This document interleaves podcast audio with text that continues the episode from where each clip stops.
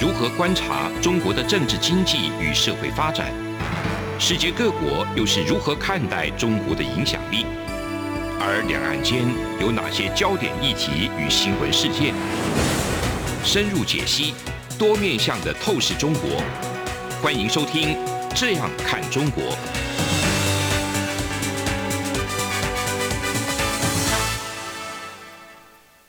各位听众您好，我是主持人张振林。您现在收听的是中央广播电台《这样看中国》节目，张振林时间。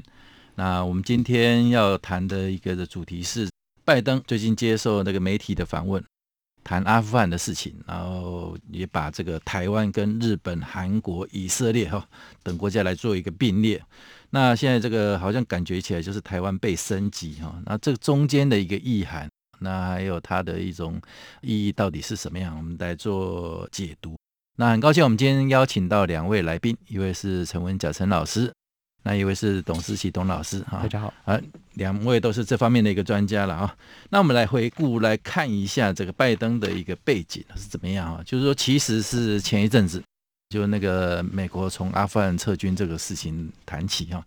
美国很紧急的、很仓促的从阿富汗这边决定要撤军。那原本他们这个情报单位也觉得给国家哈。给总统的一些情报跟讯息来讲的话，他们可能说阿富汗政府哦，虽然可能是对塔利班政权这个部分比较啊有一些那个实力有一些悬殊了哈，那但是评估也是说要抵抗塔利班政府，也许还有一段时间，或者是甚至还在未定之天了哈啊，结果。很快的哦，不到一个礼拜，整个阿富汗的首都喀布尔那边就整个就失守，然后整个阿富汗那个原先的一个政权整个就崩解了哈，所以这个部分就被讨论。那美国是不是有这个不好的记录，或者说曾经就是说你对一个曾经支援资助的一个国家哈，一个朋友，然后因为你自己的一个政策决定改变？啊，然后就有抛弃盟邦的一个问题，那这个就引起很多方面的一个讨论跟那个关注。那尤其是中国，中国这边的一个态度跟一个风向是说，就来嘲讽这个美国。你看，美国老是做这种事情啊，以前在那个呃越南的时候也是这样子啊，就抛弃盟邦，然后所以。他们就嘲笑这个美国，就是说这个朋友根本就不可靠啊，所以大家应该要对美国要戒慎恐惧之类的哈。那，同样的一个问题就会被拿到那个来问美国总统拜登这个部分。那美国总统拜登呢，被媒体问到这个问题的时候，他也做一个答复说，因为大家也会提到说几个可能比较关切或者说比较重要的一些地区的一个国家啊，那像刚刚我们提到就台湾、日本啦、南韩啦哈。还有乃至于这个以色列，因为都有一些地缘政治或者说政治冲突啦、军事冲突的一些潜在的一些状况嘛，哈。那这个被问起的时候，就是说美国对台湾等盟友的一个承诺是不是可靠的啊？那拜登其实就是讲说，他说他就回答的意思，他把台湾跟北大西洋公约组织哈 NATO，还有日本、南韩、以色列的，就把它作为一个并列。那强调说，任何人如果侵略或对以上的这些实体国家啊，来采取行动的话，美国会做出回应啊，就是说他的态度跟方向也非常的一个明确，然后就讲说，你这些国家，我们还是美国的一个态度跟立场，还是会信守承诺哦啊，但是对台湾来讲的话，大家会比较关切或比较那个注意到的一个细节，就是说，哎。台湾以前当然，美国对台湾有一些这个承诺嘛，哈，那或者说有一些那个公约的一个因素在，但是他这一次是把台湾跟日本、韩国等国家来做一个同一个 level 的一个呃位置上来谈，哦，所以大家就觉得，哎，台湾照理说我们没有一个协防嘛，哈，美国没有一个具体的一个协防的一个那个。条约或公约啊，但是这个承诺是曾经落实在其他的一个合作条款里头。那这样的一个状况之下，哈，就变成说，哎，是不是台湾的地位未来会有一个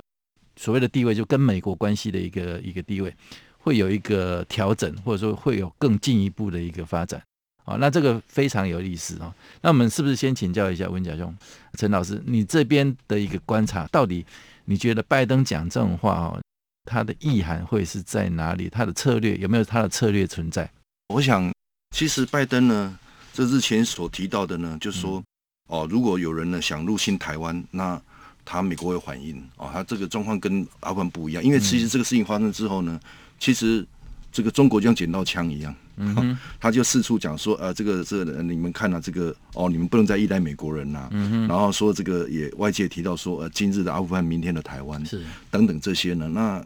所以他就是提出这个这个一个讲法。那当然，这个国际舆论呢，有分两个部分，一个说啊，你看这个可能呢，这个靠美国边会倒这样子的状况，但实际上。但是又有我最近看一个报道，就是在那个新美国安全中心的一个执行长方登讲，他说呢，中国呢，这个如果说因为会这样更胆大妄为呢，那比如说在台湾问题要采取行动，那太过简单了，因为中国反而会认为说，美国愿意为退出阿富汗付出高昂的代价，就是因为他认真要转向亚太。嗯哼，哦，所以我想从美国撤他。之所以付出这么大的代价，他等于说基同是撤手的这个阿富汗，他在于是因为他把重点呢要放在印太亚太，对，因为他现在更重要的是中国中国这个部分。是。哦，那所以这样一看呢，我想有几个部分就是一如刚这个主持人所提到呢，有几个面向来看，就是说他到底拜登讲这句话是哎台湾等同于这个跟北约、跟南韩、跟日本还有这个以色列，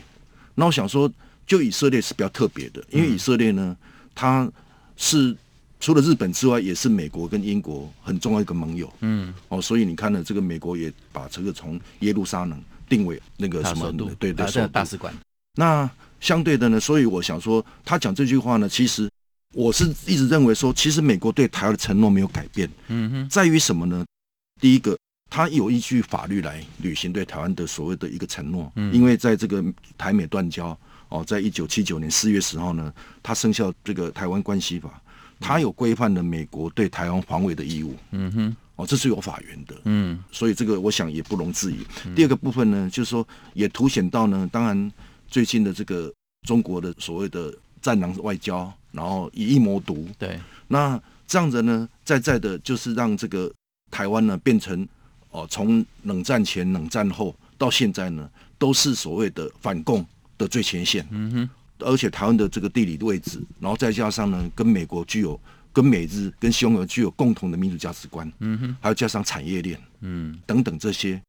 我是认为说，反正呢，这个美国对台湾既有法源又有利益，因为本身台湾如果说失守，那相对的这个第一岛链就失守，嗯哼，嗯，那所以呢，因为也这样子，他从这个战略模糊到战略清晰，嗯，哦，他是你看你也敢讲这些，之前是没有发生过，尤其最近。不管是这个哦美日的峰会有四月十六号，或者是说这个北约六月十二号的，一直把这台湾台海当成是这个之前前几次偶尔还会说啊，是不是口误啦，或者说不小心讲出来的啦？哎，但是后来慢慢的看得出来哦，一次又一次，对对，越加清晰，越越讲越清楚，然后不断的重复，或者说更加的是是是加一些料进去，所以那个态度完全是不一样，对对，那不一样。所以我想说，从这角度来看呢，因为。其实最重要的是有一点呢，是也让美国愿意来继续力挺台湾，因为台湾具有，我觉得是一种哦，是一种民主价值观。对，其实我们一直忽略到我们这一直在忽略到硬实力，嗯，啊，比如说你们提到说军事啊，比如说经济啊，比如科技等等，但是是民主价值观，因为民主呢是这个，我觉得是普世价值。嗯哼，那如果说台湾这个民主世界最坚强的民主阵容都没法去守住的话，对，那显而易见的呢，他当然。他就会怎么样？他就会认为说他这个世界的盟主不保。对，所以既又有所谓的这个主观又客观。那当当然，最终本台台湾有些实力啊，对，台湾有坚强的实力。嗯哼。但是我觉得还是一点，就是说台湾呢，在这个人助之外呢，还是要自助。嗯哼。那我们分析来看的话，其实。拜登这一席话啊，在美国一些智库的一个学者啦，或者是一些前官员哦，那个前朝的一些官员，他们的一个态度，包括这个葛莱仪嘛哈，然后现任的一个国安顾问苏利文啦，或者说美国在台协会的前理事主席普瑞泽啊等等人哈，他们几个人也都针对拜登这部分有做一些分析。啊，但是他们的角度感觉又不太一样哈。那像葛莱也就是说啊，你们呃也不必太过放大这个拜登这一次的一个谈话。那拜登其实要传达的一个重要的一个意思就是说，美国会信守承诺，所以不把所谓的是不是把台湾被升级这个部分把它扩大来看。那朱立文的一个讲法就是说，这个看起来就觉得比较深思熟虑了。他说。呃，因为美国跟以色列跟台湾哈都没有所谓的防御条约哈，但是这个都是他们还是美国很重要的安全伙伴，等于是说。他也有相当程度的在诠释这个拜登的一个意涵哦，没有没有去否定他啊，但是又稍微回到比较那个实物面来看这个问题哦，有这样的一个状况啊。那是不是请这个董老师先帮我们做一个简单的一个分析？好的，那现在这一次哈，美军呢从这个喀布尔撤离的这件事情啊，那很多人把它比喻成就像是当年从越南撤离的西贡时刻啊。嗯哼。那因为看到这样的场面，那有一些许的混乱，然后所以才引起了。这样的话题，然后也当时当然也是让呃中国可以见缝插针啊。嗯，那但是我们要注意到一点是，虽然大家看到的是美军离开了，但是不要忘掉啊，这个拜登总统啊，在这个竞选过程之中和他这个就任之后一直在讲的是美国回来了。嗯，那美国回来了什么东西呢？美国回来了，其实这个是呃架构在从奥巴马时期的重返亚洲政策。还有包括川普的印太战略，以及到现在的这一个拜登总统的印太新局哦。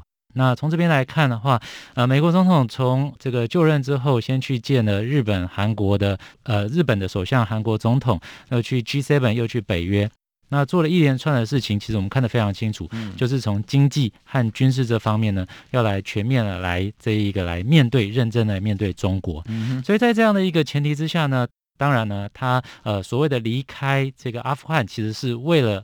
美国的利益，也为了他这个全球区域跟全球的布局。嗯，然后呢，这个拜登的回应里面呢，也讲到的非常清楚哦。那北约为什么提北约呢？北约针对的是谁？哦，过去北约针对的就是俄罗斯、苏联以及后来的俄罗斯啊。是。那后来讲日韩，日韩针对的是谁？那当然就是针对的是中国啊。那把台湾也把它包进去。那可是这样讲的时候，当然就会让人家觉得说，是不是战略模糊变成战略清晰哈？嗯哼。那当然，战略清晰一个最大的坏处是什么？一旦战略清晰之后，它的弹性就变少了，然后就会有呃冲突的就会变成比较僵化。对。就我来看呢，所以后来才会有刚刚您主持人所提到的，有很多的这个智库的学者来做一个补充说明哦。嗯。但这些补充说明呢，都不是否认一个重点。这个重点就是说，美国呢现在对于中国的战略是越来越清楚。对。这个战略清楚，就是从过去的接触到变成了合作伙伴的关系。交往到变成合作伙伴关系，到现在转向成一个战略竞争对手。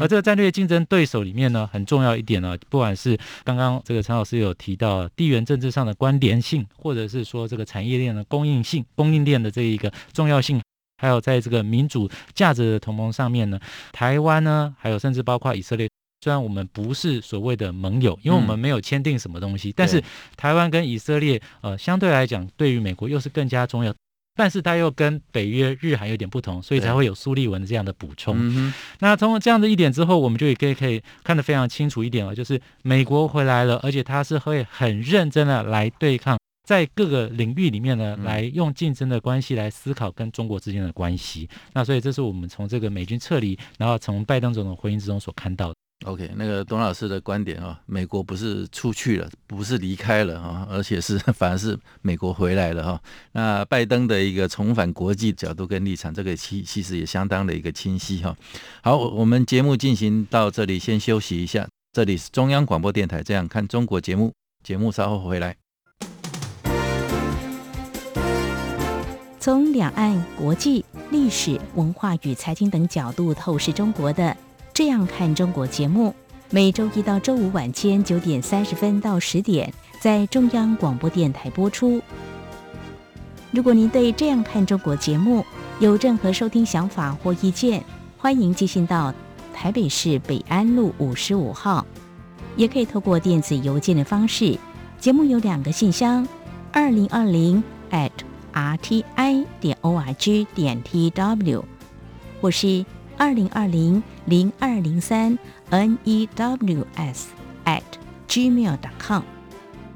再次谢谢听众朋友们的收听与支持，请持续锁定每周一到周五晚间九点三十分到十点播出的《这样看中国》节目。各位听众您好，我是主持人张振林。您现在收听的是中央广播电台《这样看中国》节目，张正霖时间。好，我们上一个阶段请两位老师来解读一下拜登的一个把台湾跟日韩以色列并列哈，那被升级的一个解读。那其实这个话题，呃，延伸过去的话，当然重要的一个目标，或者说我们所关切的一个部分，就是中国。那中国的反应是怎么样？其实他们也有两个层次啦。我觉得，像一开始被问到说拜登这个部分的时候，那个媒体也询问了一下中国外交部的一个态度。那中国外交部的一个发言人华春莹第一时间有回应这个部分的时候，也他有说他的态度比较有意思，就是说他有注意到。有一些媒体说拜登这个讲法是一种口误哈，所以那个讲这个部分的一个意思是说，他们其实中国也是相当的一个内心的一个期待，或者说他们自己的一个研判，就还是不希望把所谓的呃美台关系的一个升级哦，这个部分有他们的主观的一个想法跟态度在里面。他们当然，华春莹就会重申，想说这个基本上为什么会有所谓的口误呢？是因为台湾跟阿富汗根本上是不同了。阿富汗是一个主权国家哈，那台湾是中国领土不可分割的一个部分哈。那这个讲到台湾这部分呢，我们当然是不同意的哈。台湾也是一个主权独立的一个国家，那是不是不可分割？那个这个还有的吵了哈。所以这个部分是华春莹有这样的一个回应啊，他的基底是这样子。那相对来讲呢，国台办的一个发言人啊，就是说这个马晓光的一个讲法就会比较呃有针对性跟攻击哦，他就可能是先先认定说拜登这样的讲法是有他的一个企图跟意涵，所以他就攻击拜登说老糊涂了啦哦，为了要摆脱这个美国在阿富汗撤军的一个大溃败的一个状况，所以才慌不择言。所以这个随口一说，呃，这个他们是这样的一个态度。那这部分，那个董老师，你是怎么来解读这个中国的一个想法跟态度？那当然了，这一个美国决定要撤离阿富汗这件事情哦，并不是拜登总统开始的哈。嗯。那事实上，二零一一年，在这个巴基斯坦击杀了这一个呃宾拉登之后，那美军在留在续留在阿富汗的理由为何？战略的目标为何？到底为何而战？为什么要留在那边？嗯、那后来留下来的一个最重要的理由，当然会是说维持当地的秩序，同时是去建立民主政府嘛。对。那美国在中亚地区做这样的事情，对于国内，它国内来讲的话，事实上呢，一直以来都还是会有很多的这个争议之处啊。但是它的争议之处跟过去的越战时期是很不一样，因为这是现在他们是用征兵的方式哈，嗯，那这是美国人只是越来越不了解为何而战，为谁而战，那加上这一个恐怖主义的这个对美国的攻击，已经这个非常长的一段时间，并没有这种具体的攻击的行动啊，不像九幺那时候，所以当然美国呢本来也是已经谈好跟塔利班已经谈好了这个呃和平的协议，然后要来做准备撤军的准备。后来有一点延误，但是拜登来执行，这是美国的一个立场跟想法跟态度。但是为什么这一次的回应之中加上了一个台湾？那为什么要加上台湾的原因？其实如果各位回顾这个呃时序的发生，你就会发现到，其实阿富汗哦之前的这个议题在台湾是根本没有人在讨论，没人在关心的哈、哦。虽然它是很重要的地缘政治的一环，嗯，但大家了解很少。可是因为在国内啊，就有媒体人说啊。今日阿富汗，明日台湾，台湾对啊，所以之后呢，这个台湾就变成一个很重要的呃，大家一直在讨论的议题，所以也才会有在这个 ABC 记者会上面有人去问拜登，那个台湾的话状况是怎么样？嗯哼，那拜登到底是有心还是无意的把台湾包含在盟友之中呢？嗯，那我们没有办法确认。可是我们可以看到的是，苏利文，然后还有包括这一个很多这个安全顾问，还有包括他们这一些呃这个智库人士的这些回应里面呢，其实都很明确的传达一个讯息啊。这个讯息就是说，美国呢针对于他国家有利的盟友，不管他是有盟约的，或者是没有盟约的，那台湾还更特别，我们有这个。台湾关系法有它美国国内法存在，那他们都会尽他的这个保护以及协防的这个帮忙这样的一个义务哈，以及他们的责任啊。所以对于这个中国来讲呢，他的这样子对于这个台湾议题呢，想要见缝插针，想要把这个美国拉下水，然后说这个美国呢，一开始是干预人家的内政，后来又弃之不理的这样的一个 批判呢，就显得就呃没有什么太大的力道。而且更重要一点是哦，美军撤离之后，其实呃我们都知道拜登呃总统他比较希望能够做的是用所谓多边的方式，是要不然的话他他怎么会在 G G7 会议里面谈经济议题，然后到北约谈军事议题？他就希望用多边的角度跟盟友盟邦来做一个更多的协调之后，来一起来管理区域的事务。所以，他虽然离开阿富汗，但是他不是说就弃中亚不理，而是说用不同的方式来做处理。可是更重要一点是，美军离开阿富汗之后，中国的角色就变得非常非常的尴尬哦。那中国到底要不要资助塔利班？哦，那你资助塔利班之后，如果塔利班他没有办法控制全境，然后又造成了这个呃这个新疆的这一个东突厥伊斯兰运动的这个盛行，或者是说受到资助，你该怎么办？对，那他现在就遇到一个非常困难的一个时刻哦，所以中国的一个方式哦，当然了，我们都知道战狼外交之外，还有一个甩锅外交啊，就把所有的责任就推了给其他国家。但是现在呃，我们也可以看到说，他在这个议题上面呢，呃，在一方面批判的事情，那另外一方面他。也是用比较冷低调的方式来处理，因为一旦呢一不小心他摄入过多、批判过深的时候，人家就会反过来问说：那你中国要如何来处理这块区域？对，那反而让让自己陷于这种很尴尬，或者说一种很很那个不知道怎么做的一个现状态了哈。是的，而且特别是这个中亚地区啊，虽然对于这个呃中国来讲的话，他认为说是一个“一带一路”呢非常重要的地方，而且阿富汗又有所谓的稀土啊，或者说这种稀有的这种金属啊，但是问题是。塔利班的政权是不是能够完整的控制这个阿富汗？事实上，阿富汗一直以来都是所谓的失败国家的典范。嗯哼。那为什么叫失败国家？它虽然说受到国际的承认，但是很可惜的一点是，它没有一个境内的一统的武力。然后另外一个是它的政治上面的失能，经济上面的失效。那所以造成了一个结果就是它没有办法控制全境。那即便是塔利班主政了。在北方还是有这一个割据山头的军阀，嗯，所以要如何来处理这个阿富汗后续的议题？美国是希望让周边的国家大家一起来处理，但是中国就是周边很靠近的一个大国，对，他要如何来处理，就变得很尴尬的角色。因为地缘上又很接近新疆哈，啊，所以那个还有他们内部阿富汗还有 ISS 的一个问题等等哈，路线之争。那除了我们刚刚提到的这个拜登的一个相关的一个谈话。其实我们最近注意到哈，就是一个日本的那个部分哈，就是可能跟我们比较有关的。那日本这个部分有传出来哈，就日本媒体这个《日本时报》哈，有他们引述所谓的消息人士哈来讲说，日本的执政党自民党正在规划跟台湾的一个执政党民进党这边呢举行那个线上二加二的一个安全对话。那这个安全对话，其实因为日日本是一个内阁制的一个国家，那他们。虽然是讲说是一个党，然后议员啊，那有一些部分其实也有相当程度，其实是对一个政府的一个政策是有决定性的一个影响。那透过那刚刚台湾的也是一样，台湾现在是当然是这个民进党执政，那这个所谓二加二的一个对话，通常指的会是两个国家的外交部长啦跟国防部长的一个对话。那这一次所谓的日台的一个二加二会是什么样的一个形式？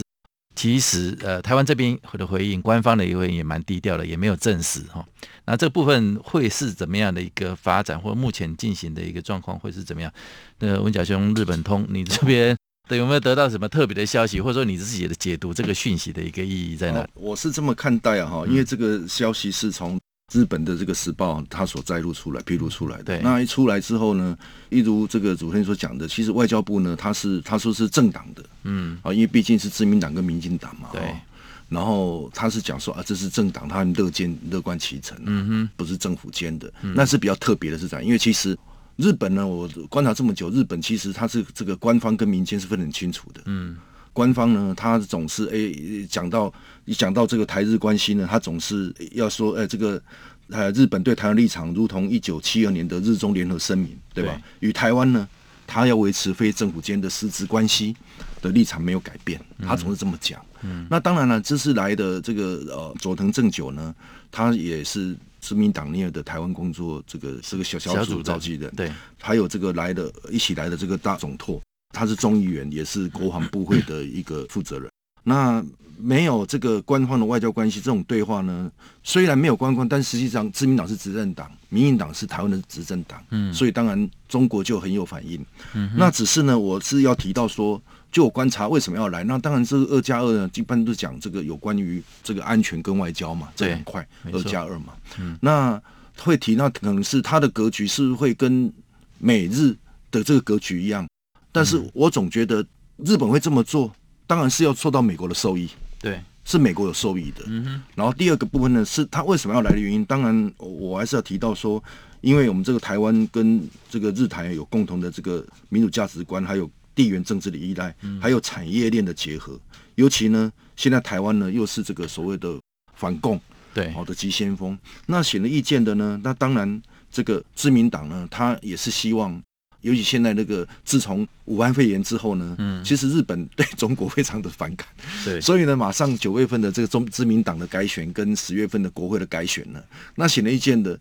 谁反这个反中，谁就有票，嗯哼，哦，这个是我就是操作是这样操作的，所以也有选票上的选择考量，还有呢，他也是要涉探中国的红线，嗯哼。的红线，它到底怎么样？但是我看这个消息出来，中国没有太大的反应。嗯，那显而易见呢？为什么中国没反应？我特别要提到的是，其实日本跟中国嗯的关系是很微妙的。嗯哼，啊，为什么呢？因为这个日本呢，在地缘安全上呢，还有经济，它需要靠中国。嗯，尤其是这个之前办奥运，嗯，哦，他们彼此之间有一些合作。嗯，那中国对日本呢，它也是有政治跟经济，尤其是怎么样？现在这个美国的天下为中。嗯、那其实日本、中国是认为它是一个突破口，嗯，只要日本呢不要那么坚定的去这个去支持美国，他就有机会，他就有机会得到喘气，对。所以呢，我想说这个地方就会产生怎么样？就是说。在围堵中有接触，然后呢，在这个所谓对抗中有对话的一个关系。其实这个部分还是看一个整体来一个大趋势啊，就是说，因为中国对台湾的一个压施压啦，或者说各方面的一个动作迹象哈等等来看，这当然也会呃，如果两岸哈有一些争执跟纠纷出来之后，那对日本来讲的话。他们也会有所谓的周边有事的一个安全上的一个考量了哈。好，以上就是我们今天节目探讨的一个主题。感谢两位，节目进行到这里告一个段落，谢谢。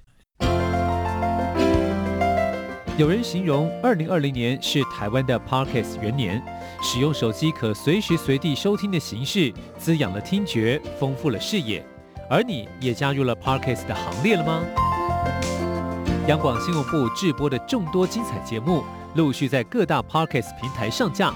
包括《早安台湾》、《两岸 ING》、《这样看中国》、张振霖时间、蔡明芳时间，还有《这样看香港》、舍之岂能藏乎？想跟你聊聊天，以及港式大排档节目，通通随点随听。欢迎透过 Sound 声浪平台搜寻央广节目名称，就可以收听到精彩的央广新闻节目。快拿起手机，让我们在 Podcast 平台相见。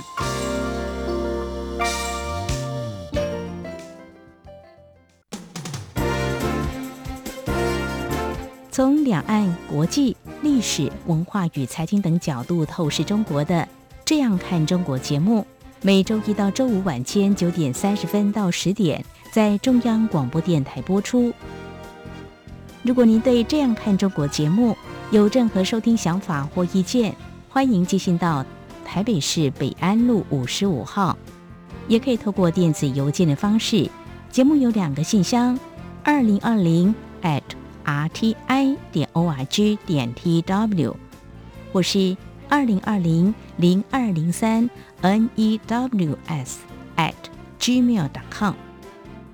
再次谢谢听众朋友们的收听与支持，请持续锁定。每周一到周五晚间九点三十分到十点播出的《这样看中国》节目，